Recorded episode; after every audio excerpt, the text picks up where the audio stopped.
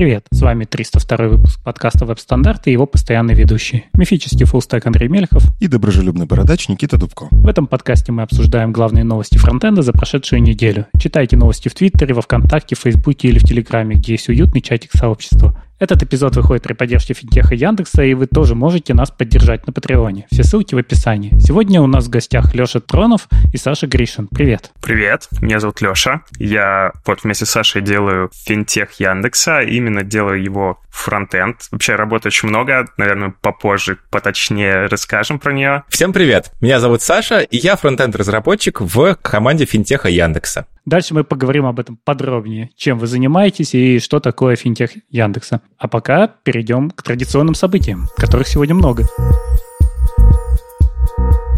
Да, действительно, событий много. Мы в прошлый раз, когда записывались, как раз проходил Яндекс Субботник, и сейчас э, доступна видеозапись с тем, что там происходило. Вела это все событие Юлия Миоцен. Вова Гриненко рассказывал про монорепозиторий монорепозиториев. Э, мы как раз его приглашали в подкаст рассказывать про вот эту вот э, историю. Большая монорепа. Вот. Сергей Милюков рассказывал про инструмент Statoscope. Это для бандлов можно там всякое делать. Ну, короче, посмотрите, на самом деле, доклад такой интересный. А Дмитрий Селянин про картинки рассказывал, и Павел Соколов то, как ускорить SSR для первого кадра видео. Ну, короче, как обычно, Яндексовые поделились своим опытом каких-то таких э, прям очень production штук э, на грани, и это доступно видео, можете посмотреть. Прямо сейчас, пока мы записываемся, в Пензе проходит SECON Weekend. У них написано 2-3 октября. Это такой немножечко барный формат, если можно так сказать. Они как раз-таки э, называют это профессиональные вопросы в неформальной атмосфере бара. Есть доклад про Electron.js, и, в общем-то, про, про него расскажет Александр Руденко, и Дмитрий Карловский расскажет про реактивность. Ну, Дмитрий Карловский известен своими идеями реактивности особыми, и вот, в общем-то, да, интересно послушать, что он там расскажет. А, и вечером у них планируется интеллектуальное шоу про фронтенд. Даже интересно, что за формат. Не уверен, что у них будут какие-то записи, а если будут, то здорово, но вот, в общем, если Э, вы в Пензе э, как раз в этом мероприятии участвовали, приходите к нам комментарии, расскажите, как, как там было. Интересно, что за формат. 11-12 октября пройдет Frontend Conf в Москве. Конференция с гигантским программным комитетом, как я вижу. Все те же самые лица, и в докладчиках мы видим тоже знакомые лица. Это Максим Сальников, Денис Радин, Вадим Матеев. Это, кстати, знакомая фамилия. Лекс IT Борода, Роман Яникеев, Никита Сидоров, и там, ну, это вот то, что они выделили из программы, и программа, наверное, тоже, как обычно, огромная.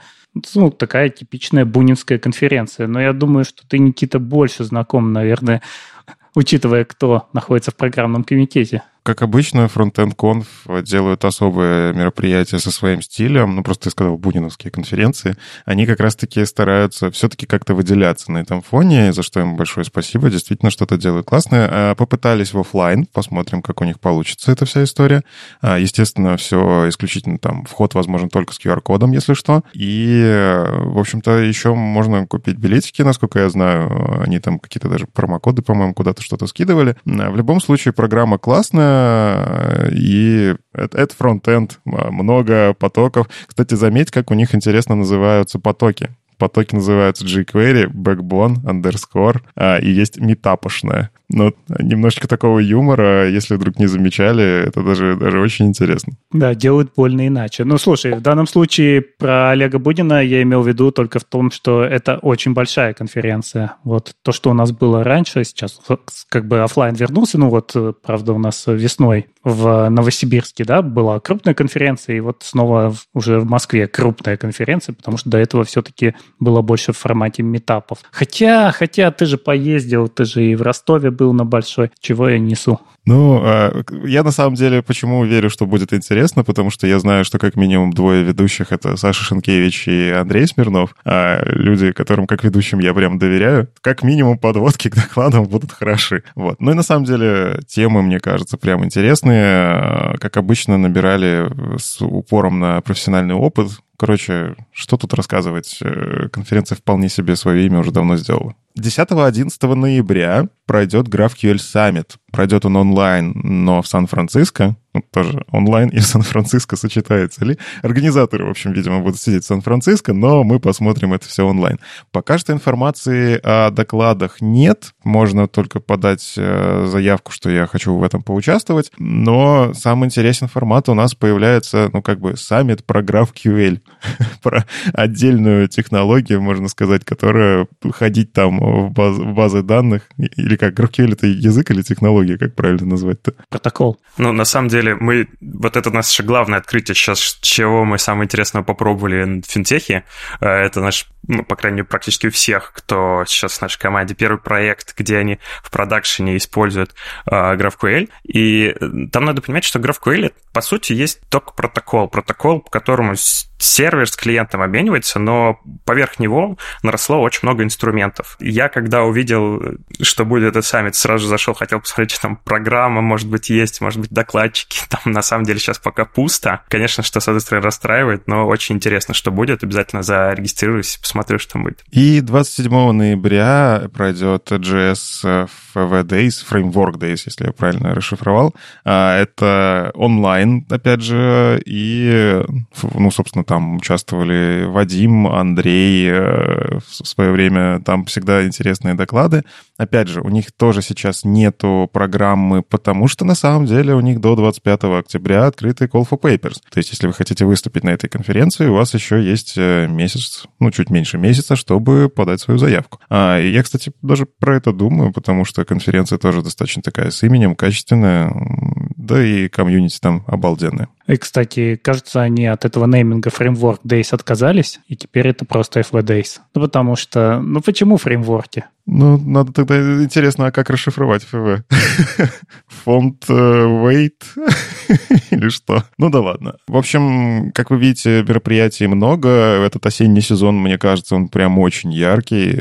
Даже до пандемии у нас, ну, мне кажется, прям столько событий не было. А, видимо, изголодались, плюс какие-то новые технологии появляются, которые вокруг себя собирают целые саммиты, как вот PWA Summit, который мы до этого анонсировали прям отдельно про PWA, PWA, новый саммит, а, GraphQL Summit. Ну, в общем, движуха пошла и онлайн, и офлайн. И это еще не все. Я просто знаю, что к нам в календарь еще не все конференции просто довезли. В октябре будет, я знаю точно, еще как минимум две конференции, которые пройдут в октябре, но которые пока у нас нету pull request ов Да, это повод. Люди, которые организуют конференции, митапы, приносите их нам в календарь. К сожалению, мы не можем за всем уследить. Если вы хотите, чтобы мы про это рассказали в подкасте, чтобы наши слушатели к вам пришли, кто рядышком будет, обязательно приносите. Мы соединяем аудиторию с конференциями. В этот раз нет новостей Хрома, но есть огромные релиз-ноуты для Safari Technology Preview, поэтому я отжал себе эту новость. На самом деле, мне кажется, ребят немножко прорвало, им дали там, э, развязали руки. Теперь делайте, что хотите. Уже iOS 15 вышел, Safari мы зарелизили, теперь делайте все, что вы до этого хотели. И у них прям очень много добавилось интересного в CSS, того, чего вот я прям жду. Но-но-но, у нас еще не вышел Monterey, и мы не знаем, какая версия Safari попадет в эту операционную систему. Но мы же уже обновились до 15 Safari. Ну, кому? Это да. Ну, то есть можно уже посмотреть. Ну, в общем, что добавилось? Из того, что прям мне вот э, сразу бросилось в глаза, они добавили поддержку математики в виде синусов, косинус, тангенсов, э, числа e и числа π в функцию calc. А почему мне это бросилось в глаза? Потому что я в свое время как раз э, следил за этой историей, и даже в pull реквесте где предлагалось вообще эту историю ввести, я там немножко поучаствовал. И вот, собственно, они это реализовали. И это на самом деле обалденно, потому что буквально на этой неделе у нас там в чатике был вопрос, в чатике веб-стандартов, а как посчитать э, в CSS диагональ в порта? Ну и в целом же при помощи синусов, косинусов э, там можно попытаться это как-то сделать, тангенсов, вот арктангенсов каких-нибудь. Хотя вот SQRT, конечно, не хватает, потому что самый, самый правильный способ это делать именно через корень. Тем не менее, да, появляется такая штука, и если вы рисуете что-то такое прям интересное на CSS, ну, не обязательно прям такие крутейшие простейшие штуки, как там Юля Миоцен делает обалденные анимации и вот это вот все. Но в целом иногда возникает нужда, там, не знаю, нарисовать что-то, графики на чистом CSS. Видели мы такие демки. Или э, история про уголки правильные, зависящие от чего-то. Там, на самом деле, арксинус больше нужен, чем синус. Вот, э, но чего уж углубляться в подробности. Раз завезли эти штуки, мне кажется, завезут и остальную часть спецификации. Еще из интересного, уже давно есть такая штука, по-моему, в Firefox впервые появилась. Это Text Decoration Operations Keep Inc. Это, ну, у вас у ссылок, например, есть подчеркивание. Это подчеркивание, оно как бы всегда было системным, как-то оно рисовалось, и часто дизайнеры такие, М, нет, нам вот это вот классическое подчеркивание как-то не нравится. Мы хотим там линии волнистые, еще что-нибудь, или чтобы оно было на 5 пикселей ниже. А Text Decoration Skipping — это вот часть вот этого оформления, и в Safari его подвезли. Ну, то есть теперь будет, если вы действительно хотите оформлять это подчеркивание, вы можете делать это чуть-чуть лучше. И еще я узнал, что, оказывается, есть CSS свойство input security. А почему я про него раньше не знал? Потому что оно настолько свежее, что, кажется, ребята из WebKit его только-только в спецификации занесли и тут же заимплементировали. Что такое input security? Вы, когда используете инпуты с типом пароль, у вас там, не знаю, в зависимости... Кстати, можно не только кружочки рисовать, можно даже квадратики рисовать. Это позволяет тоже отдельное WebKit Text Security, по-моему, называется свойство. А, так вот, input security — это возможность задать показывать или не показывать эти самые кругляшки. Как мы сейчас делаем а, в инпутах, когда хотим сделать кнопочку show password?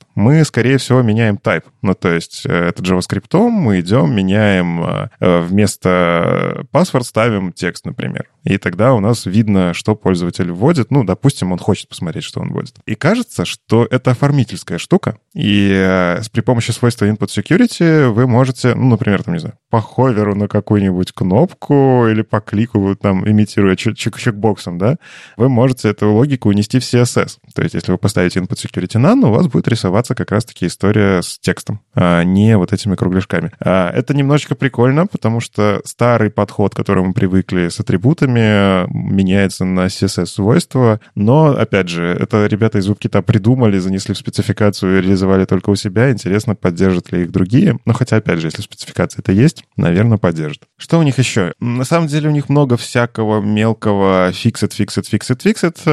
Кажется, опять же, есть фокус э, вот на той Э, на том соревновании, которое мы периодически озвучиваем, э, браузер compatibility э, с фокусом на гриды, флексы, трансформы. И, в общем, да, у них очень много вот как раз вот этих самых фиксов, которые очень прям связаны. То есть они работают с трансформами, они работают с позиционированием, какие-то правки в гридах, чинят position стики. Ну, короче, мне кажется, скоро мы еще раз обсудим итоги вот этого самого браузер компат, насколько все хорошо произошло. Вот. Но что прям важно, когда когда-то была такая интересная вещь. Ну, вы когда используете в CSS какие-то урлы, у вас эти урлы резолвятся относительно CSS-документа. Ну, это привычная штука. Она может непривычна тем, кто первый раз изучает HTML, CSS, но я же CSS подключил в HTML. Почему? От чего резолвиться надо? Но рано или поздно ты к этому привыкаешь. Но беда была в том, что CSS-переменные работали не так. Если вы в CSS-переменную задаете URL, но опять же, для браузеров это была просто строка, а, и поэтому то, что это URL уже понималось на этапе применения CSS-переменной. И, к сожалению или к счастью, я не знаю, но, в общем, работало это не так, как обычные URL. То есть резолвилось относительно документа, как раз-таки туда, куда вы подключили, относительно HTML. И очень часто, ну, типа, многие разработчики, у меня такое было, было ощущение, что это просто не работает. Ну, типа, а почему? Я же написал точно такой же URL, как там, не знаю, э, в background image положил URL и точно такую же переменную с таким же значением, а работает по-другому. Почему так? Как так-то? Оказывается, ну, это история, которая просто была связана с тем, как работают CSS-переменные, и, в общем-то, в Safari это починили. А, ну, не знаю, можно ли сказать, что починили, а, скорее так, поменяли это поведение, и теперь э, CSS-переменные точно так же резолвится относительно урла стилевой таблицы. Вполне себе ожидаемая штука. Ну, естественно, нельзя не сказать про каскадные слои. В CSS завезли такую штуку, как Cascade Layers. Мы про это поговорим чуть позже. Очень прям такая важная, мне кажется, новость. Но да, под экспериментальными фичами вы можете включить поддержку в WebKit. И вот здесь внезапно WebKit впереди планеты всей. Ну, то есть, да, у нас есть Chrome, который точно так же с этой штукой работает, но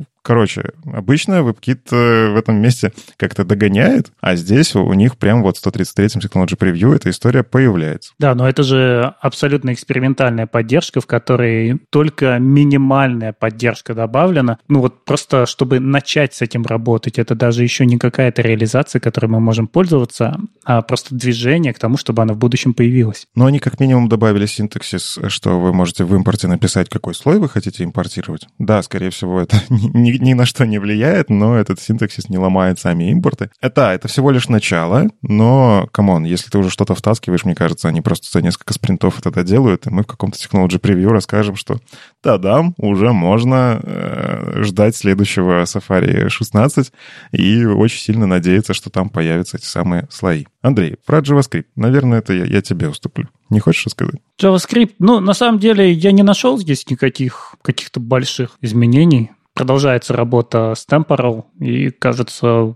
общем, ничего такого важного. Поэтому даже не знаю, что, что бы можно было здесь упомянуть. Все-таки релиз достаточно минорный. Ну, если вы хотели Object Has All, например, он у вас появляется. Типа, как-то более короткий синтаксис. Э, если вы любите печатать меньше буквок, то у вас появляется метод. Он включен и реализован. Кстати, забавно, что они это не рядом разместили. То есть у них implemented и enabled есть э, правки. Видимо, было выключено. Ну, кстати, да, это как-то странно. Мне кажется, автоматикой собирали настолько, настолько неважно было, что они даже особо не стали близко в релиз ноутс располагать. Вот, но на самом деле, да, у них прям очень-очень много чего поменялось, много чего пофиксилось. Обязательно почитайте эти релиз ноуты, потому что, опять же, если вы таргетируетесь на Safari, понятно, что ближайший Safari выйдет не скоро, но вы можете уже начать готовиться к будущему Safari 16, который что-нибудь... А может, они выпустят в Safari 15.5, 15.1, я не знаю. Ну, 15.1 точно будет. Обычно выходит несколько релизов, и это не только правки багов. Ну, то есть у них выходят секьюрные апдейты и выходят какие-то большие апдейты, и как минимум один большой апдейт раз в полгода выходит. Будем ждать. У нас опять сломался веб на этой неделе. Ты какими-то желтыми заголовками.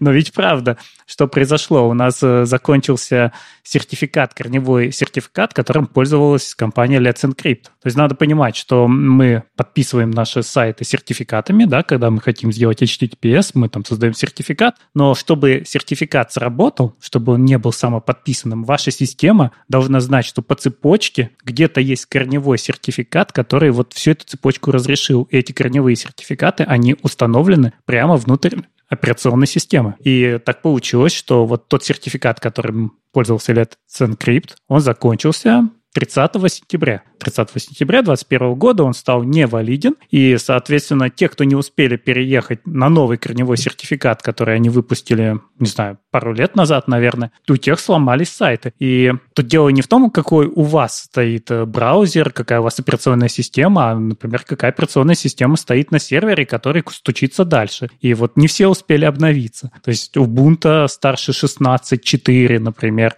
она сломалась. И э, как-то вот опять это произошло знаете, как сегодня грянул гром. То есть все резко в четверг вспомнили, что завтра сертификат заканчивается. А очень много людей в пятницу писало, у меня не работает мой сервер. Что случилось? Вот все дело в этом сертификате. И тут еще интересная история, что э, Let's Encrypt хотели уехать на другой корневой сертификат, но поняли, что Android не успевает обновляться. То есть очень много Android, который не обновлялся более 4 лет, и он сломается. В него не приехал новый сертификат, который Let's Encrypt выпустили. Поэтому они поступили поступили там очень хитро, они сделали кросс-подписанный корневой сертификат, когда у нас как бы две цепочки сразу начинаются, но вот, к сожалению, эта штука ломается с OpenSSL 1.0.2, потому что если OpenSSL 1.0.2 видит несколько цепочек, она выбирает ту цепочку, которая сломалась. То есть она говорит, если у вас несколько цепочек подписи, одна плохая, то все, ваш сертификат не валиден. Ну, а скажи, если ломается сертификат, сайт же на самом деле не, ломает, не ломается. Тут скорее же история, что браузер говорит, а та-та, этот сайт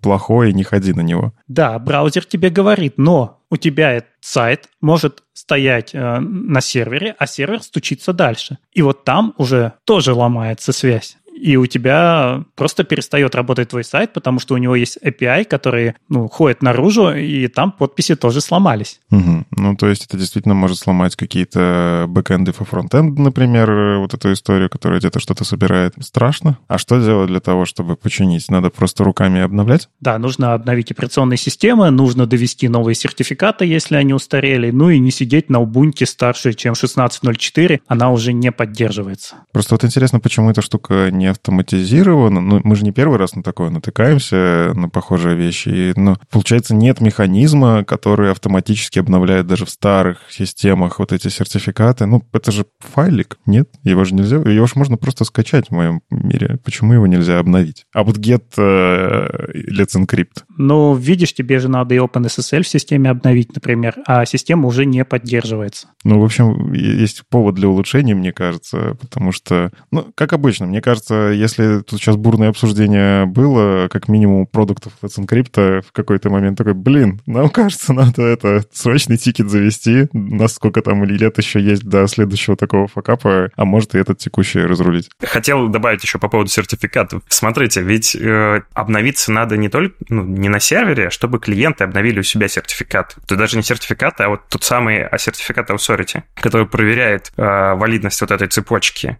И я, как понимаю, это ну, просто в принципе заставить, там, если у тебя тысячи, миллионы клиентов, это сложно. В этом проблема. Так э, не только, они иногда не могут обновиться. Если у них Android, и он просто устарел, у тебя на это устройство не выходит новая версия операционной системы, и тебе никогда уже не доедут новые сертификаты. Позвольте еще добавить пару слов. Корневые сертификаты — это, можно сказать, первый или, наоборот, последний некий рубеж обороны. Вы, наверное, помните ситуацию с Казахстаном, где правительство хотело внедрить во все пользовательские браузеры свой корневой сертификат, ну, с понятными целями. Да, казах in the middle. Да, да, да, казах in the middle, все верно. Поэтому какая-то ситуация, при которой будет автоматическое обновление или установка корневых сертификатов, она может быть, э, ну, неким таким шагом компрометации. Ну, кстати, да, если только мы там сделаем супер доверенный центр, от которого могут доезжать сертификаты. Но здесь э, самое важное во всем этом, что наш веб иногда становится удивительно хрупким, хотя мы хотим сделать его крепче. Знаете, по-моему, здесь ситуация, как обычно у нас бывает, что зима настала неожиданно. Кажется, что если бы над этим вопросом задумались год назад или полгода назад, то можно было как-то решить с меньшими потерями. Не, ну видишь, Let's Encrypt задумались, они выпустили, но поняли, что их корневой сертификат не доедет. Им об этом надо было думать пять лет назад. Ну и мы это рубрика новости короткой строкой, где мы не будем так сильно разгоняться, но тем не менее. Если что, на дворе октябрь. А это значит что? Это значит, что начинается Хактоберфест. Мы, кстати, в прошлом году обсуждали Хактоберфест с его э, такими, ну, не то чтобы факапами, но тут скорее история про то, что можно было куда угодно контрибьютить, и там, по-моему, на Reddit или где-то еще появились инструкции, как заработать халявные майки, меняя синонимы в, на гитхабе, и видосики даже с инструкциями. В этом году ребята подготовились, и для того, чтобы Хактоберфест, во-первых, участвовать можно было, у тебя должен быть помечен э, репозиторий репозиторий топиком А, и только тогда каунтятся тебе вот эти твои pull-реквесты. И э, в этом году есть история, что если два pull-реквеста, которые ты делаешь, помечены как, ну, забаненные, как неправильные, то тебя исключают из этой истории. Ну, это вот как раз борьба с тем самым спамом, который был в прошлом году. Тем не менее, если вы любите маечки Hacktoberfest и, в принципе, любите это веселое мероприятие, когда можно нанести много добра open source там за месяц, обязательно поучаствуйте. Я вот планирую тоже тоже в это попробовать вписаться. У меня до сих пор нет ни одной майки, я вписываюсь в последний момент просто, когда уже майки не раздают. Каждый год планирую. А что, в этом году, получается, нельзя будет исправлять опечатки в ритме? На самом деле, там зависит от того, если авторы репозиториев посчитают это валидным, ну, типа accept, merge, вот это вот все. Короче, там нужно получить accept, кстати. Ну, то есть, видимо, review request еще нужно использовать вот эти инструменты GitHub и GitLab, вот, а, и только после этого принимается. Вот. На самом деле, было обсуждение тоже в, чатик, в чатике веб-стандартов. Может быть, мы и веб-стандарты попробуем в эту историю втянуть, но тут важно понимать. Надо будет посмотреть, условно, а не будет ли вот этого спама дичайшего, как в прошлом году, потому что тоже у нас ресурсы ограничены, и все-все-все pull-реквесты с справками редми, кажется, не хочется тратить на это время. Продолжается тенденция по переписыванию всего на Rust. Это уже, кажется, вошло в такие в мемы на гитхабе, когда люди приходят в issue и пишут, а, давайте перепишем это на Rust, будет лучше. И вот команда Roam, Roam это такая утилита, которая делает все, она бандлит, она линтер для вас, она компилер, ну, просто ребята подумали в какой-то момент, зачем делать там 5-6 утилит, каждый из которых будет по-своему как-то ваш код переколбашивать, давайте его один раз там распарсим, превратим там в дерево какое-нибудь и с ним дальше сделаем кучу преобразований суперэффективно. Вот, и эти ребята решили переписать все на Rust. Какая же у них интенция? Интенция такая, что они боялись всех зависимостей, которые у нас есть в NPM, писали все сами, и Тут посмотрели, что в Расте гораздо лучше все с зависимостями, что они сделаны так, как им надо, они более безопасные, они более быстрые, они там направлены на скорость, а не на совместимость. И, в общем, их это все устроило, они попробовали команду свою JavaScript перевести на Rust, испытали, и оказалось, что все хорошо, и так они могут двигаться быстрее. Ну, заодно они там немножко поменяли всю архитектуру. В общем, еще один инструмент у нас переписан с JavaScript на что-то более быстрое. Э, есть, есть такая вот у нас тенденция в последний, наверное, год. Я все больше встречаю таких случаев. А, я, насколько помню, раз это один из тех языков, который можно скомпилировать под WebAssembly, интересно, есть ли у них планы когда-нибудь попробовать это в браузере запустить? Ну, не знаю, это не их задача. Зачем? Это чисто интересно. Просто интересно, столько инструментов сейчас пытаются запихнуть в браузер, почему бы не всю IDE-шку и плюс еще э, инструментарий по сборке туда тоже не запихнуть. Кстати, да, было бы интересно сделать какой-то онлайн-редактор кода сразу с поддержкой линтеров, сборщиков и всего такого. Прямо скачать банду. Залить его сразу на свой CDN. А также невероятная, наверное, новость. Майк Шеров написал, что jQuery достиг своего пика популярности в 2020 году и пошел на спад. То есть, кажется, мы наконец-то пережили jQuery. Как он измерял? Он измерял по тому факту, что топов 100к, наверное, по посещаемости сайтов, 80% из них использовали jQuery. И вот число их стало уменьшаться. В 2021 году их стало меньше, но jQuery все еще супер популярный. Как я знаю, например, часто на сайтах с React у нас jQuery находится в формочках с импутом, когда нужна маска одно из лучших решений использовать jQuery. Вот, наверное, одна из причин гигантской популярности jQuery в мире React. На самом деле интересно дождаться HTTP-альманаха, веб-альманаха, который будет в конце года. Там обычно идет классный анализ того, как что используется, более глубокий анализ того, как и что используется на сайтах. Они в том числе в прошлом году про jQuery а, смотрели, и там реальное использование с попыткой понять причины, почему до сих пор там вот используется это и это, или почему эта штука там, почему такая странная печатка в CSS такая популярная, а потому что это Facebook виджет.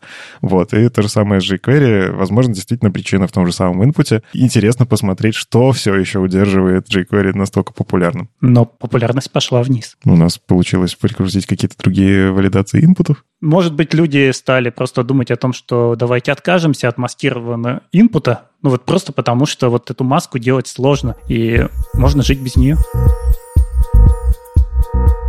Ну и последняя короткая новость. Нашему логотипу JavaScript 10 лет. У JavaScript есть логотип? Да-да, вот этот желтый квадратик, у которого справа внизу черненьким написано JS, 10 лет назад на JSConf EO был презентован в 2011 году вот 10 лет с ним живем. А вот интересно, можно ли сделать ребрендинг, покрасив желтый в другой желтый? Знаешь, как некоторые компании синие цвета перепридумывают, желтые перепридумывают. Вот тут та же история. Главное написать потом статью, как долго выбирали именно этот оттенок и почему, и сделать такую дивку, где меняется старый оттенок на новый оттенок. А еще можно шрифт поменять, и тогда вообще никто не узнает. Ох уж эти шутки над дизайнерами, которые не могут нам ответить. А известна какая-то компания, кто вот поддерживает этот логотип? Или он просто комьюнити как-то его создала, и всем он понравился? Абсолютно комьюнити. Я, я не знаю. Ну, можно поискать, кстати, интересную информацию. Ну, ведь, а ведь и правда. А кто может его, если что, поменять и представить новый? Ну, это, видимо, на Википедии где-то обновить надо, и Викимедиа. Если в Википедии другой логотип, то тогда считается. Типа создать новый pull request с логотипом и собрать там больше всего лайков? В Википедии это не совсем так работает. Ну, не в Википедии. А, кстати, где главное хранилище логотипа JS? То есть какое-то есть эталонное место, откуда его надо брать? Да, да, есть GitHub, где лежит этот логотип. А вообще еще у нас есть носорог. Поподробней. Что за носорог? Но это же книжка с носорогом, и поэтому есть использование носорога как логотипа JavaScript, что, конечно, абсолютно невалидно. Это те самые книжки издательства URL с животными, да? Ну, вот, Definitive Guy с носорогом Фленагана, но она как... Да, это Орели. Она знаменита, и как-то вот с тех пор у очень многих людей, которые изучали JavaScript тогда еще, она в голове связалась максимально. Ну, это как книжка про CSS с рыбами. Ну, рыбов показываете. Вот вам новый логотип CSS. Ну и про CSS. Новость, которая прям меня, не знаю, прям взбудоражила. История про каскадные слои. Брамус Ван Дам сделал очень такой подробный обзор, как эта история работает. Вот мы, как сказали, уже начата поддержка в WebKit. Что такое каскадные слои и как они работают? Если вы когда-нибудь пытались понять, э, как в принципе работает каскад, та самая штука, за которую часто ругают в CSS, но которая на самом деле первая C в CSS — это каскад, как бы ну, то есть э, это очень важный механизм. Тогда сразу надо объяснить, что такое каскад, потому что чаще всего я вижу непонимание и путаницу между каскадом и специфичностью. Ой, на самом деле есть э, потрясающая статья у Ильи Стрельцина на CSS Live. По-моему, она так и называется «Никто не знает про каскад». Как раз объяснение того, как оно работает, я прям очень рекомендую. Но, к слову, кажется, Илье нужно будет обновить эту статью. В чем суть? Каскад — это то, как ваши свойства внутри браузера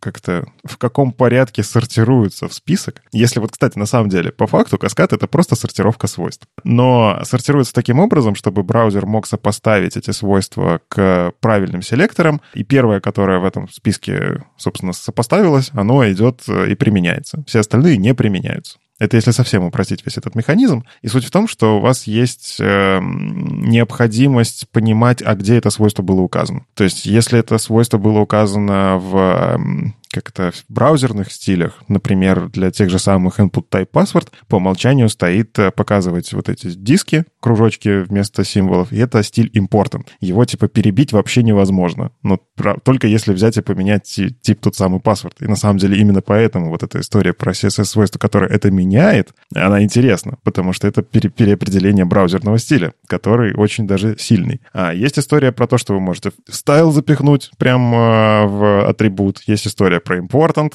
который не надо, пожалуйста, он ломает все к чертям. И, опять же, очень важная вещь, что в CSS то свойство, которое было применено, написано последним, оно перебивает. То есть порядок э, этих свойств при одинаковой специфичности селекторов, ну, то есть тут еще важно умение в специфичность, оно, которое последнее, перебивает предыдущее. Потому что, на самом деле, при сортировке там применяется вот эта сортировка, что оно становится первым. На самом деле, я до Яндекса не особо встречал такую большую и грамотную работу именно с уровнями переопределения, когда мы просто добавляем файлики и переписываем CSS-свойства так, как нам надо. И вот прямо вот в Яндексе эта работа была проведена максимально хорошо. Ну, то есть какая идея, что у вас есть библиотека, и это первый уровень переопределения, это базовая библиотека. Когда вы в своих сервисах что-то используете, вы добавляете файлик и переопределяете. Если нужно еще больше переопределить, например, для мобильных устройств, вы еще один файлик добавляете, и снова стили переписываются. И вот это и есть настоящий каскад, когда мы описываем те же самые имена свойств, но их чуть-чуть доопределяем на каждом уровне. И вот я не знаю, есть ли другие библиотеки, построенные на таком же принципе, как сделал Яндекс. Ну, потому что здесь что важно, сейчас все двинулись, когда в сторону CSS-модулей, например, которые хэшируют имена, то возможность определять слои вот эти, она пропала, потому что у нас нельзя написать второй раз то же самое имя для CSS-свойства.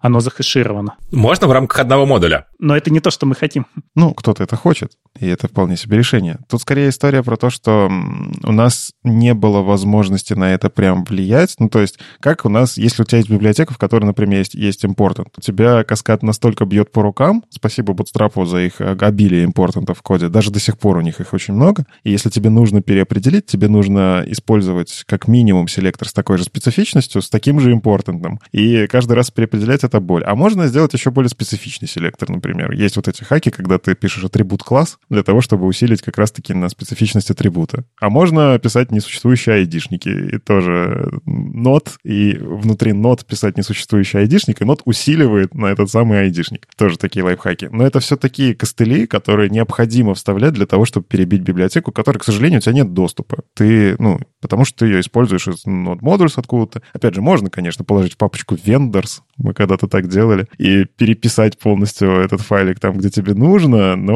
поддержка такого файла и мержить это потом с GitHub, ну, такое себе. Хорошо, что мы все-таки перешли на NPM. Так вот, Layers — это история, которая, мне кажется, меняет игру прям очень сильно. У вас между вот этими стилями, которые пишутся в атрибуте style, и тем вот местом, где у вас высчитывается специфичность, появляется уровень слоев. Что за слои? Это вот Брамус очень интересно приводит сравнение с Z-индекс в CSS, когда вы пытаетесь... Он причем говорит, не путайте вот с этим, потому что это вообще не те слои, потому что это не про визуальные слои, ни в коем случае. Но мне понравилось, что это на самом деле такое сравнение, а, как располагаются эти слои ментально, что ли, вот в файле. Суть в том, что вы можете написать директиву layer, ну, то есть коммерческая это, собачка layer, а, дать имя этому слою, и по факту у вас появляется именованная сущность внутри вашего CSS-файлика. Опять же, прелесть в том, что CSS, э, если браузер не умеет этот layer, он его просто пропустит. Ну, типа, какая-то непонятная директива, не умею в него, не буду, все. Поэтому директива просто выкинется из этого всего. И там добавляется еще одна сущность, когда вы импортируете файл, вы можете написать import style CSS, а дальше layer и какой layer, какой э, слой вы хотите именно подимпортировать. И это обалденная история для тех самых э, библиотек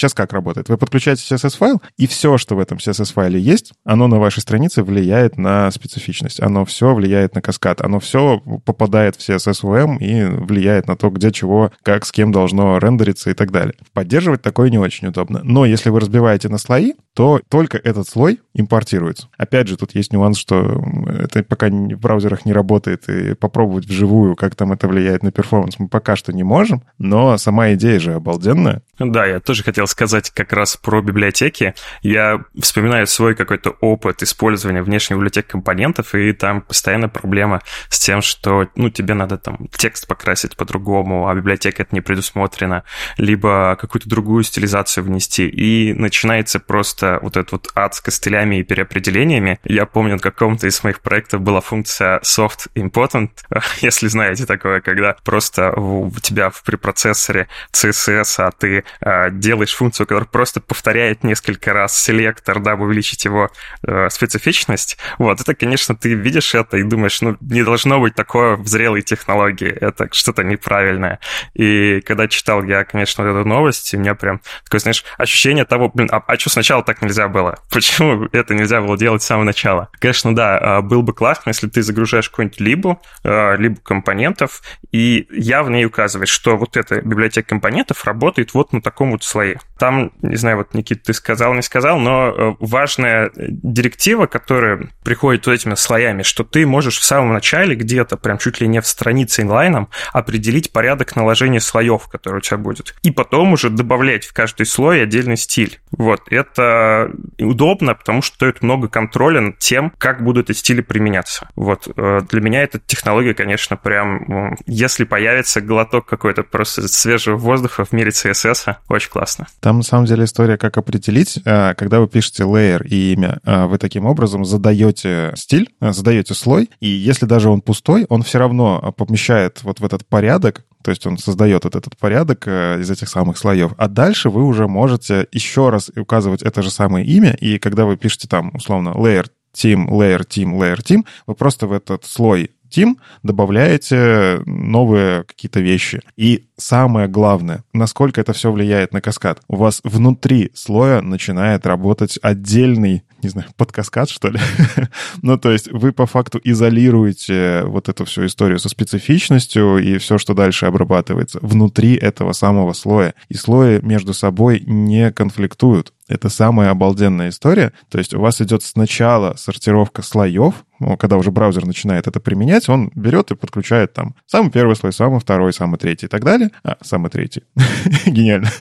ну, короче, тот, который был третьим. Вот. И уже когда отсортировано внутри слоев, он внутри слоя начинает работать со специфичностью, то есть уже там идентификаторы, импортанты вот эти он как-то там разруливает. А, то есть там действительно идет прям полноценный подкаскад, я бы так сказал. Хотя, наверное, это неправильно так говорить, потому что каскад целиком вся эта история. И прелесть в том, что вы можете таким образом, во-первых, вы можете эти слои доопределять каким-то образом, ну, то есть вы действительно можете туда что-то втянуть. Вы можете сделать отдельный слой для, не знаю, адаптивности попробовать, потому что у вас директивы можно вкладывать друг друга. Вы можете, опять же, при сборке как-то хитро действительно получить какие-то такие библиотеки, которые не мешают другим стилям. Вы можете изолировать стили Bootstrap, например, и они внутри будут как-то применяться, а отдельным слоем брать их и сбрасывать.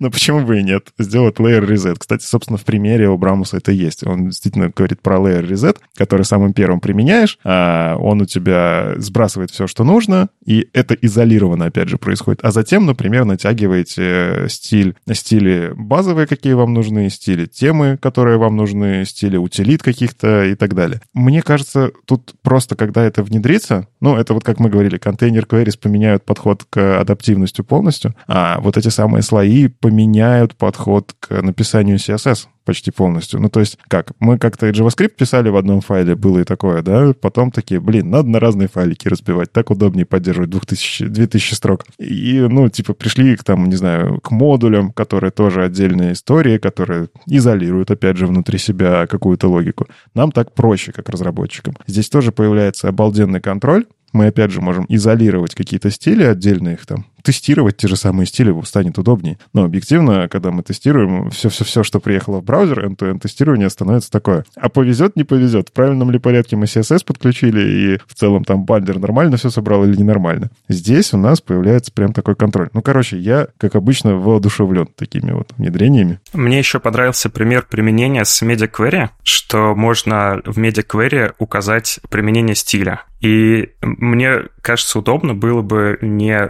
писать типа все стили внутри MediaQuery, которые должны быть применены, а создать, создать один слой и уже этот слой накладывать на верстку при соответствии MediaQuery. Например, у тебя есть какой-то слой, в который ты кладешь стили там для широкого или узкого экрана, и в тот момент, когда у тебя экран таким становится, у тебя накладывается весь слой. Кажется, это как минимум удобно. Но в любом случае нужно дождаться реализации. Это самое сложное, потому что на данный момент это доступно в канарейке Chrome 96, и опять же там надо включить, э, запустить канарейку особым образом со специальным флагом, то есть это даже не получится просто включить фичи за флагами, вам реально нужно запустить Chrome в этом режиме, потому что, видимо, очень сильно влияет на движок. Это есть в Firefox, текущей тоже канарейке Nightly. Там это уже как раз-таки включается через флаги. Ну и, как мы говорили, в WebKit тоже они это принесли. Ну как, они принесли, опять же, маленький кусочек начала работы с синтаксисом, но мы видим, что три движка, которые можно считать... Ну, других движков сейчас нету, я бы сказал. Они очень активно с этим работают, и э,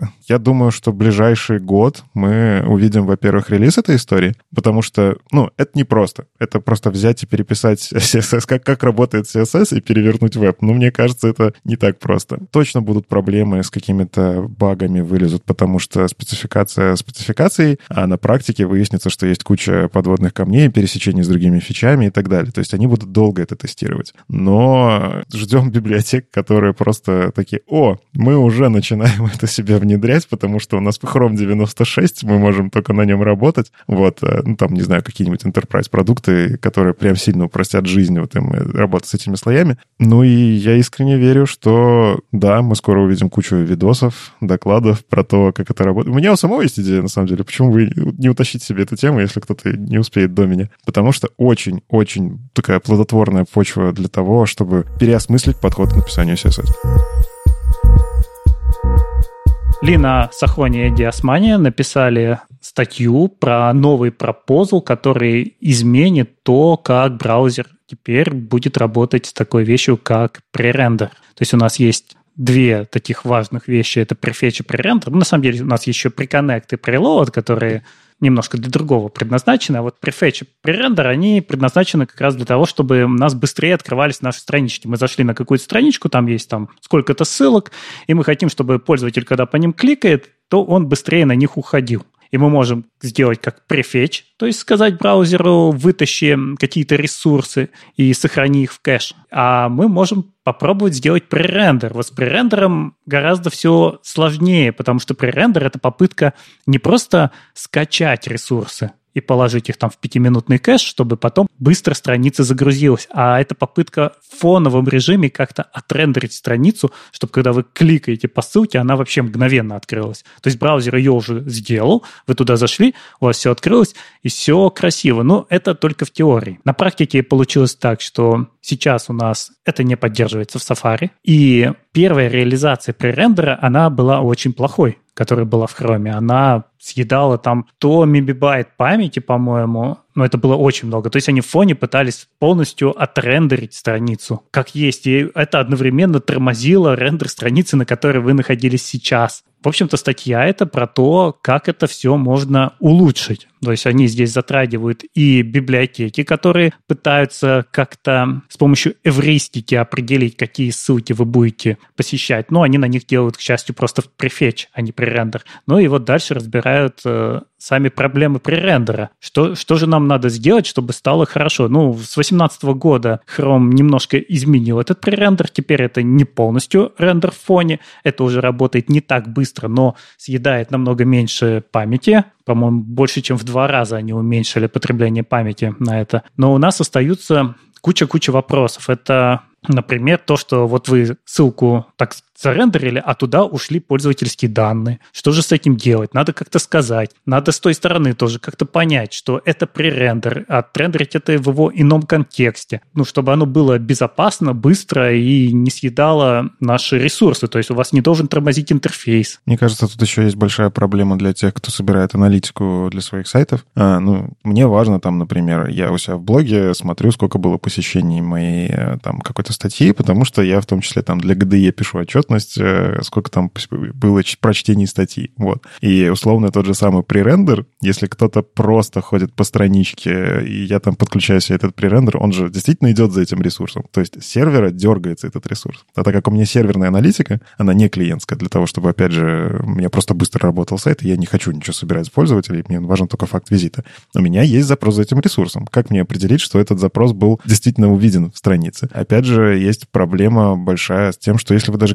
клиентские штуки подключаете, и у вас, ну, рисуется сайт JavaScript, наверное, Chrome попытается его отрисовать и так далее, ну, тоже дернется куча всяких метрик. И э, там сайты, которые смотрят за румом, ну, как это Real User Monitoring, которые действительно пытаются определить, насколько быстро там LCP метрики, вот эти самые Web Vitals, они же с ума сойдут, эти метрики. Ну, потому что есть просто страницы, на которых не отрисовалось ничего, при этом запрос был. У нас просто будет взрыв мониторинга, мне кажется. А еще это все жутко неудобно работает, потому что мы должны прописывать такие хинты ко всем линкам, что это префетч или пререндер. И если у вас их на странице много, вам очень сложно будет за этим уследить.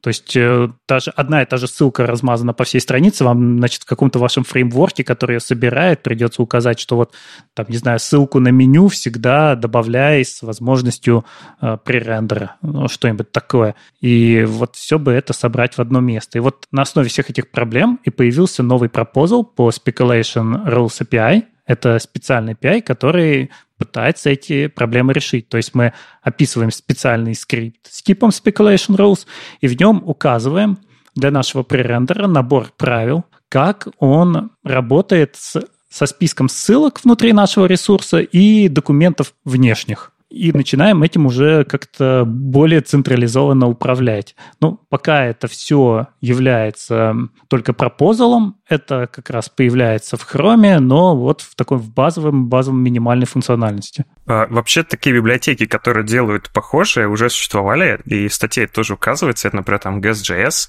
Я сталкивался с этими библиотеками, и могу сказать, что когда эта библиотека работает предсказуемо, это хорошо, а когда она пытается что-то предзагрузить, и ты не знаешь сам, вот в какой момент это событие происходит, потому что она использует какие-то свои эвристики, то а, отладить потом проблему, которая может быть при предзагрузке, загрузки очень сложно. Это мы получаем, по сути, этот флапающий баг. Наверное, хорошо, что Google, посмотрев на то, что существуют такие библиотеки, которые пытаются предсказать поведение пользователей, загружают страницу, чтобы потом показать, это классно потому что это поведение становится больше стандартизованным. Но библиотеки, они же работают с префетчем, а не с пререндером. Да, да. Ну, вот смотри, там э, статья, по идее, она разделена таки на две части. Сначала а, ребята рассказывают про то, что они поменяли, в принципе, как сделан пререндер, что теперь они сделали его менее ресурсоемким. И вторая часть про то, что они, по сути, задали некоторый способ описания, что надо э, пререндерить.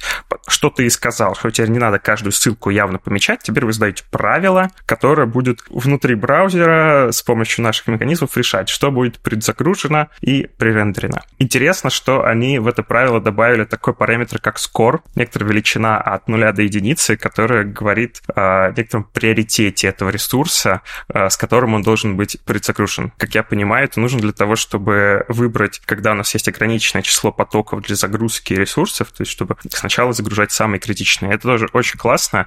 Надеемся, будет активно использовать, ну, внедряться в браузере, потому что сейчас, когда я прочитал эту статью, кажется, что история очень похожа на такую тему, которая нравится ребятам из Chrome и Google со всякими Web Vitals метриками, быстрой отрисовкой, быстрым показом, но, очевидно, она э, ест дополнительные ресурсы, что, как мне кажется, немного расходится с философией Apple, которая очень сильно заморачивается над тем, чтобы дополнительные ресурсы, я подразумеваю, там, процессор, батарея, память не использовать. Вот мне будет интересно, как вообще эта технология может быть внедрена где-то за пределами Chrome. Ну, надо сказать, что Chrome и пришлось, как я уже говорил, немножко сдать назад, и сначала у них был супер быстрый пререндер, когда ты кликаешь и все открывается, но это съедало все ресурсы. Когда они отказались и вернулись на тот пререндер, вот, которому такой посередине, то стало не так быстро. И тут самое забавное, что, в принципе, никто не знает, что такое пререндер. То есть есть вот идея, но нет никакой спецификации, реализации абсолютно разные. Вот сейчас как-то пытаются утрясти хотя бы описание, какие ссылки мы должны вытягивать, но как мы будем это делать? Это может еще не раз поменяться, потому что нет стандарта. Браузеры это реализуют по-разному, а некоторые вообще не реализуют. Ты правильно говоришь, вот Apple, они посчитали, что нам это вообще не надо, давайте не жрать ресурсы пользователя, тем более, что по этим ссылкам он может вообще никогда не кликнуть. А вот в Chrome зато у тебя возникает ощущение супер быстрого браузера, потому что ты кликаешь, открывается мгновенно, но при этом вся память куда-то ушла. Ну, на самом деле, прикол-то в чем? У нас здесь как это конфликт интересов. Есть пользователи, которым действительно важно, чтобы страница загрузилась мгновенно. И есть э, разработчики, которые очень сильно страдают, чтобы реализовать такую функциональность. И, условно, если появляется браузерный механизм, который позволяет делать это проще, это спасибо за это браузеру. Мне кажется, пользователь не так сильно следит за своей оперативкой. Хотя, конечно, опять же, если память у тебя выжирается, и ты видишь фризы прямо сейчас, это плохо. Если у тебя визуально все ок, то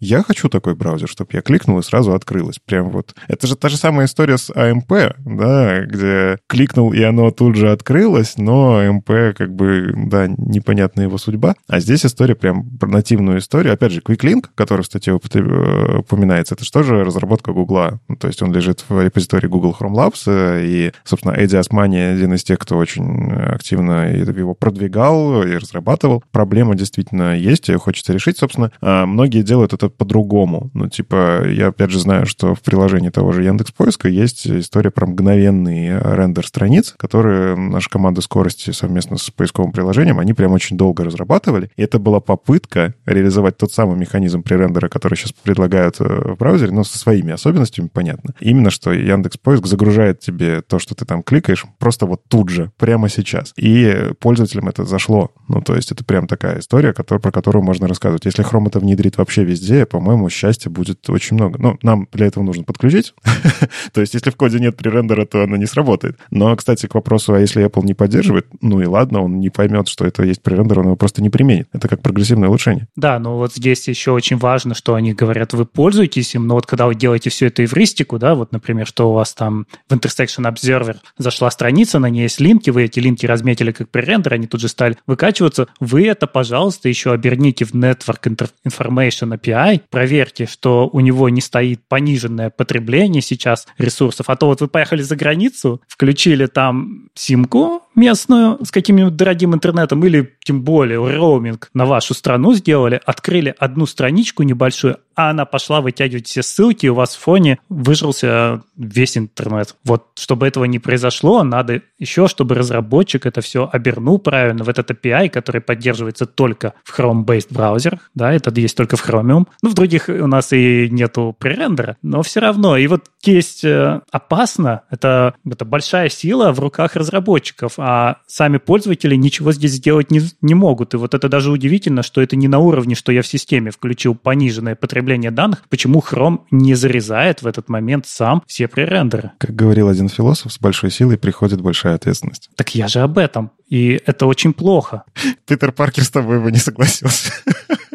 Я как пользователь хочу максимально ограничить здесь браузер, и у меня нет этой возможности. И я не удивлюсь, если появятся плагины к Chrome, которые вот будут делать это самое. Они будут искать все пререндеры на странице и зарезать их. И они будут называться вот там плагин для экономии вашего трафика. Я думаю, вполне себе просто появится настройка внутри Chrome, где вы можете просто будет включить. Короче, посмотрим. Опять же, как обычно, Chrome делает крутую штуку, но потом приходит комьюнити и говорит, слушайте, тут как бы нюансики, и здорово, что они собирают этот фидбэк. Но на самом деле объективно, они же не просто так это запускают Origin Trial, они просят попробовать принести фидбэк, и даже в статье есть э, куда приносить, э, если что, issues, и пробуйте, попробуйте себе подключить и посмотрите, как оно у вас работает. Ну, здесь, видишь, еще тонкая-тонкая грань между тем, нужно ли это счастье ли это пользователей, или это счастье хрома. То есть браузер, который работает так, он кажется супер быстрым, быстрее, чем он на самом деле есть. И вот, по-моему, первая попытка рендера, она больше отдавала вот этим, что мы постараемся каким-то образом обмануть пользователей, чтобы они думали, что наш браузер самый классный, самый быстрый. И они воткнулись в проблему. Так что я вот здесь скорее за вот такой подход, да, чтобы для пользователя все это было максимально очевидно. Я надеюсь, что эти опишки, они вот вырастут во что-то такое.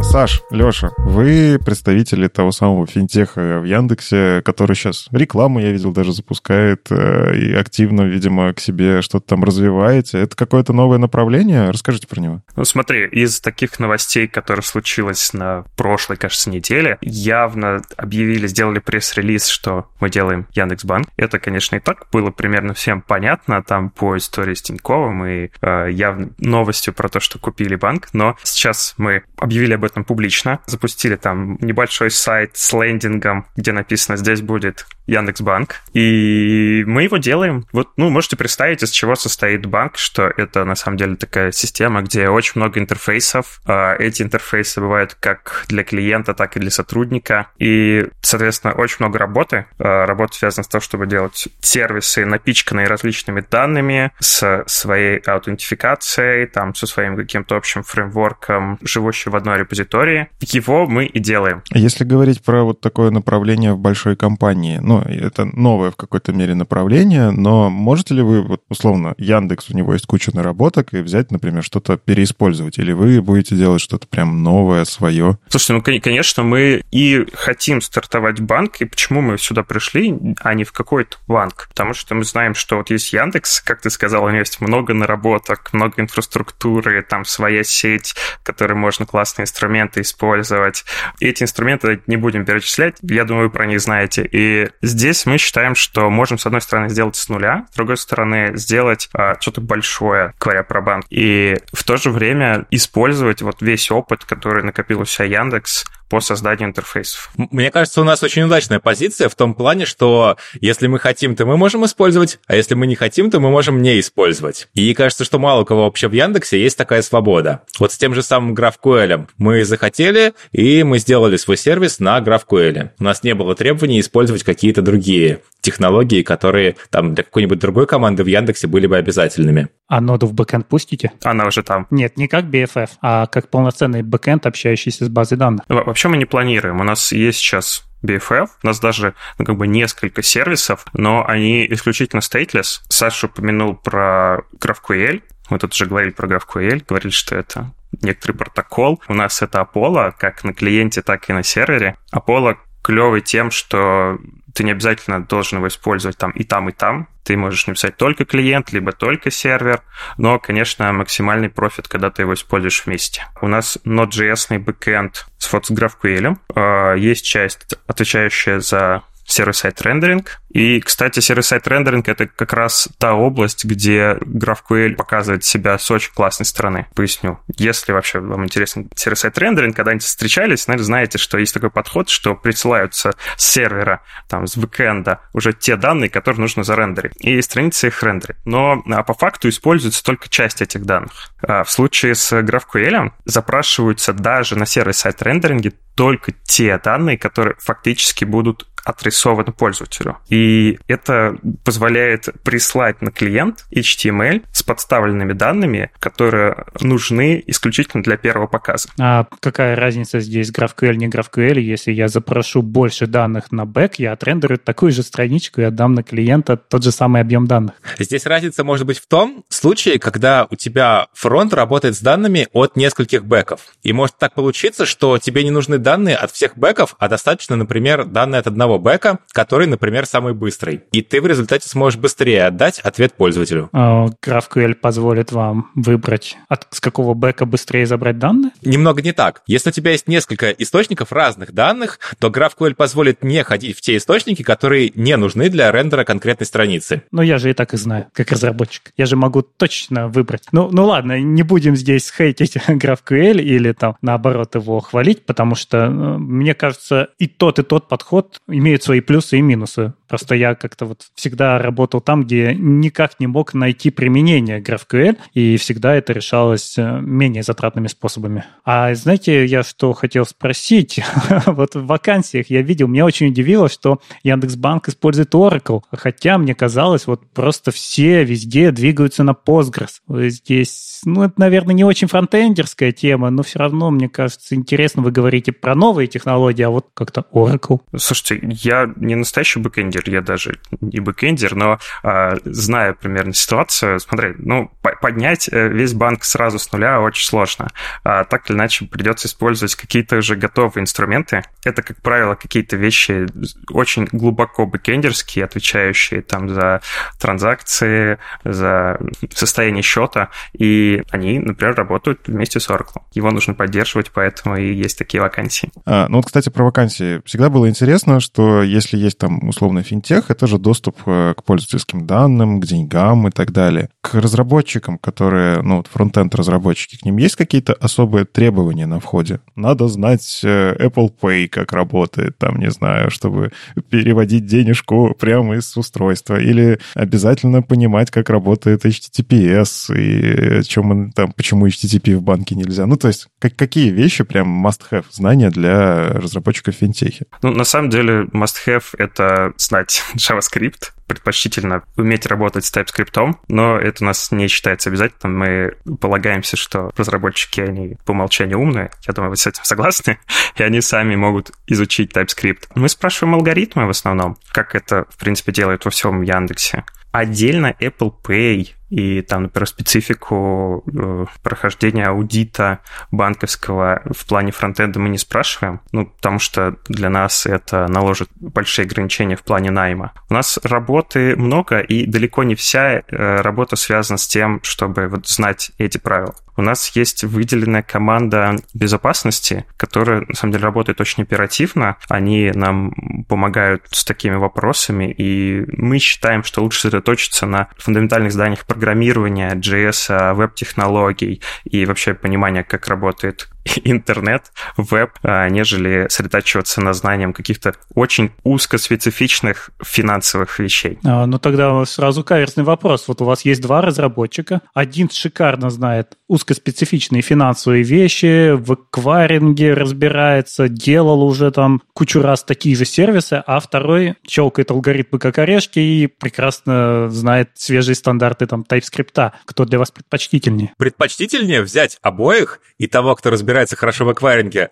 направить работать с аквайрингом, а того, кто хорошо разбирается в алгоритмах, отправить работать с алгоритмами. А для чего вам алгоритмы в банке, во фронтенде? Как же? Не зная алгоритмов, можно там сделать сортировку сложностью с NCube и много других интересных вещей. Но это стандартный ответ, но на самом деле где вот в интерфейсе, то есть я вот все равно, я знаю, что в Яндексе будет отдано предпочтение тому человеку, который пройдет правильно все секции, а не тому, кто знает, как это работает в банке, ну, потому что так построен найм, да, его же не, вы же сказали, его никто не будет спрашивать про то, насколько хорошо он знает банковскую систему, и вот где он применит эти знания алгоритмические в интерфейсе банка. Смотри, у нас правильно Саша отметил, что роли, на которые мы ищем разработчика, они разные. Мы их явно, конечно, не разметили в наших вакансиях, но если прям сейчас вот пытаться классифицировать, есть люди, кто будут прям делать интерфейс, да, с которым будут клиенты работать. А я до этого сказал, что мы делаем весь банк, а он состоит из много-много разных сервисов. Какие-то это сервисы, может быть, это фронтенд сервисы, которые просто рисуют интерфейс. И на самом деле, чтобы их поддерживать, нужно еще инфраструктура, continuous delivery, CI.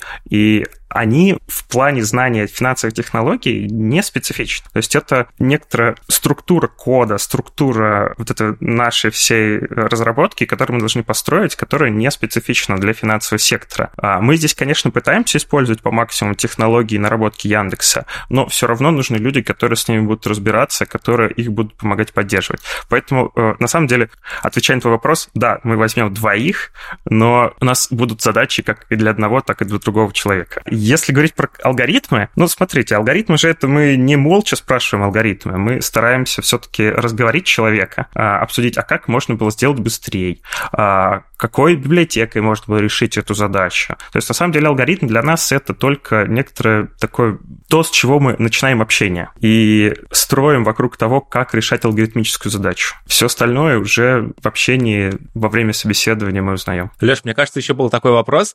Есть ли у нас задачи вообще, требующие знания алгоритмов? Мы на этот вопрос не хотим отвечать или как? Конкретной задачи написать алгоритм, конечно же, нет. Но в любом программировании, как и в фронтенде, так и в бэкенде, так и в аналитике, есть задачи, в которых нужно знать алгоритм. Сейчас прям вот сложно сказать про конкретную задачу финтеха, но до этого какой-то мой опыт фронтенда показывал, что такие задачи бывают. Особенно они бывают, когда у тебя большая аудитория, какая-то высокая критичность к стабильности работы твоего интерфейса. Если человек будет делать какую-то финансовую операцию, и у него все зависнет в этот момент, ну, он не будет рад это. Хотелось бы, чтобы такого никогда не случалось. Ну, опять же, вот про специфичность ты сказал, что много аудитории, и это накладывает определенные требования, насколько понимаю, самому интерфейсу. Есть ли какие-то специфичные требования, не знаю, там, по доступности того же самого интерфейса, чтобы человек там в любом возрасте с любым зрением мог воспользоваться, там, не знаю, мобильным приложением? Я знаю, просто многие банки на это делают упор и прям пиарятся за счет этого. А, или там, не знаю, требования к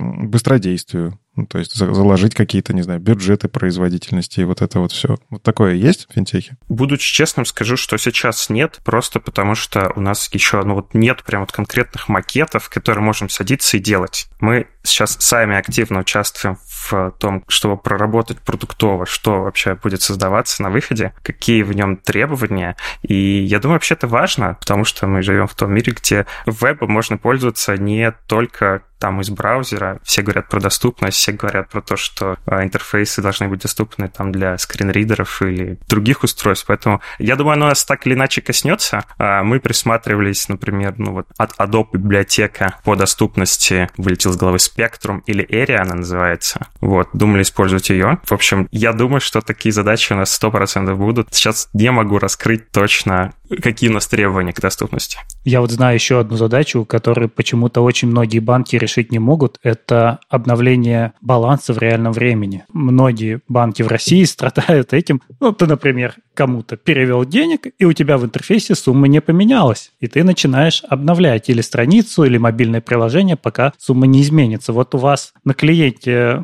как вы планируете работать с данными, учитывая, что у вас GraphQL? Я думаю, что это, отвечая сначала на первую часть вот твоего вопроса некоторая особенность не то чтобы клиента, а внутренней архитектуры банка, что транзакции и состояние счета, как правило, поддерживаются разными сервисами внутри банка, и они работают там асинхронно. Из-за этого и появляется такая проблема, а, что мы пока сейчас, честно говоря, не, не думали на этот счет. Но смотрите, какие у нас пожелания. Мы хотим, чтобы клиент, клиент, я имею в виду веб-клиент, был максимально удобный, быстрый, показывал все и сразу за одну итерацию рендеринга. Слушайте, как мы это уже сделаем? Это детали. Собственно, поэтому мы ищем клевых разработчиков. Но я намекал на то, что у вас, наверное, Apollo на клиенте. Да. И через него идет весь фетчинг данных, и он, наверное, обеспечивает вот это, что у вас там в разных местах на странице как минимум не появится разный баланс. Ну, это, да, есть некоторая консистентность данных, которая обеспечивается там вот за счет Apollo и такого интересного слова, как нормализация. В GraphQL, помимо, ну,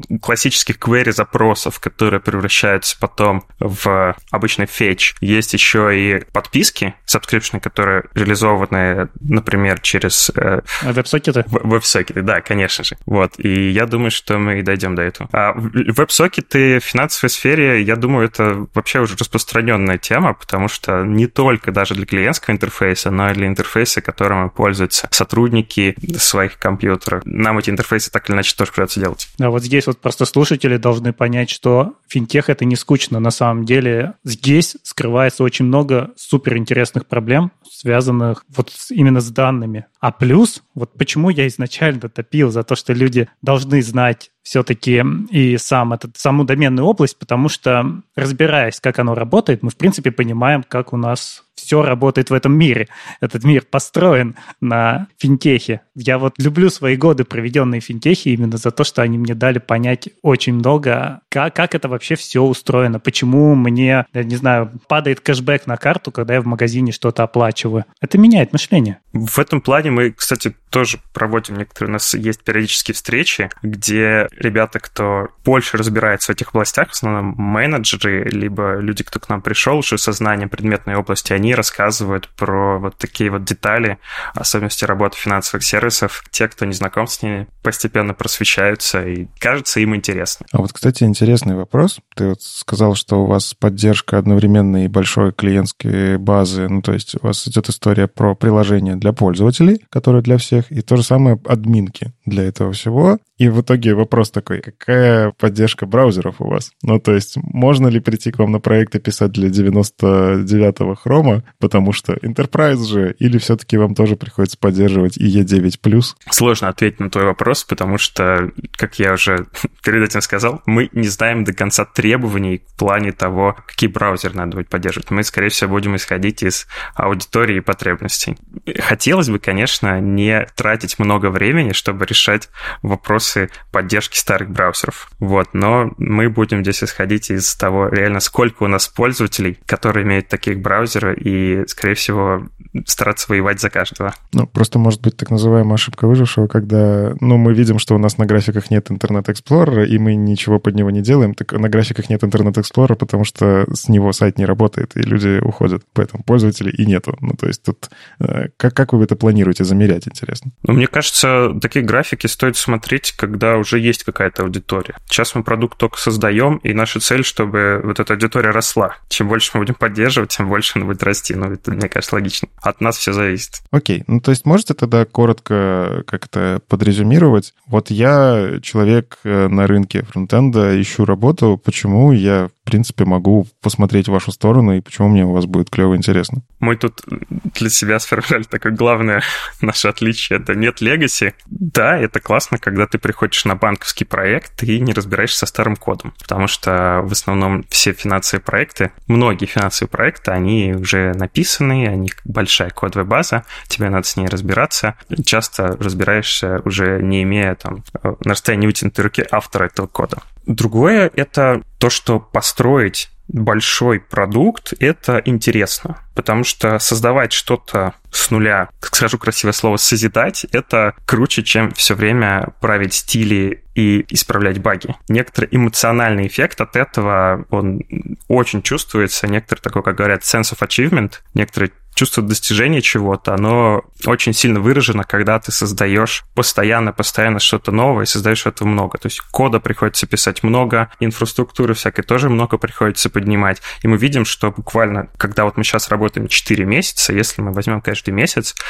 объем сделанного буквально сейчас нашей небольшой командой, он огромный. То есть когда ты работаешь на проекте на поддержке, ты иногда там работаешь год, а потом начинаешь загибать пальцы. Что я сделал за этот год там? Ну, тут починил, тут порефакторил, тут сделал. А когда это проект с нуля, и он большой, то объем работы, который сделан, он ну, прям впечатляет. Ну и, конечно, эмоциональная отдача, когда ты что-то выкатил, а потом ты, ты везде про это читаешь, да? Я вот думаю, когда вы банк зарелизите, про это будет написано просто на каждом сайте. Мы, мы фантазируем иногда об этом, придумываем, а как это будет? Конечно, да, ждем этот момент. Для этого надо сейчас все еще написать, создать, поднять. На самом деле так уже было. Мы же уже запустили один проект, это оплата в рассрочку на маркете. И действительно, когда мы его запустили, было пресс-релизы на многих сайтах. Было очень приятно читать. Mm-hmm. Ну, сейчас у пользователей есть еще возможность запрыгнуть на этот поезд, чтобы успеть именно к тому большому релизу, когда запустится сам банк. Ну, не у пользователей, а у наших слушателей, которые будут разработчиками. Все верно. Но я могу сказать, что запускать мы его будем постепенно, не так, что прям сразу появится 100 продуктов, и их можно будет пользоваться. Здесь мы будем некоторыми шагами постепенно идти,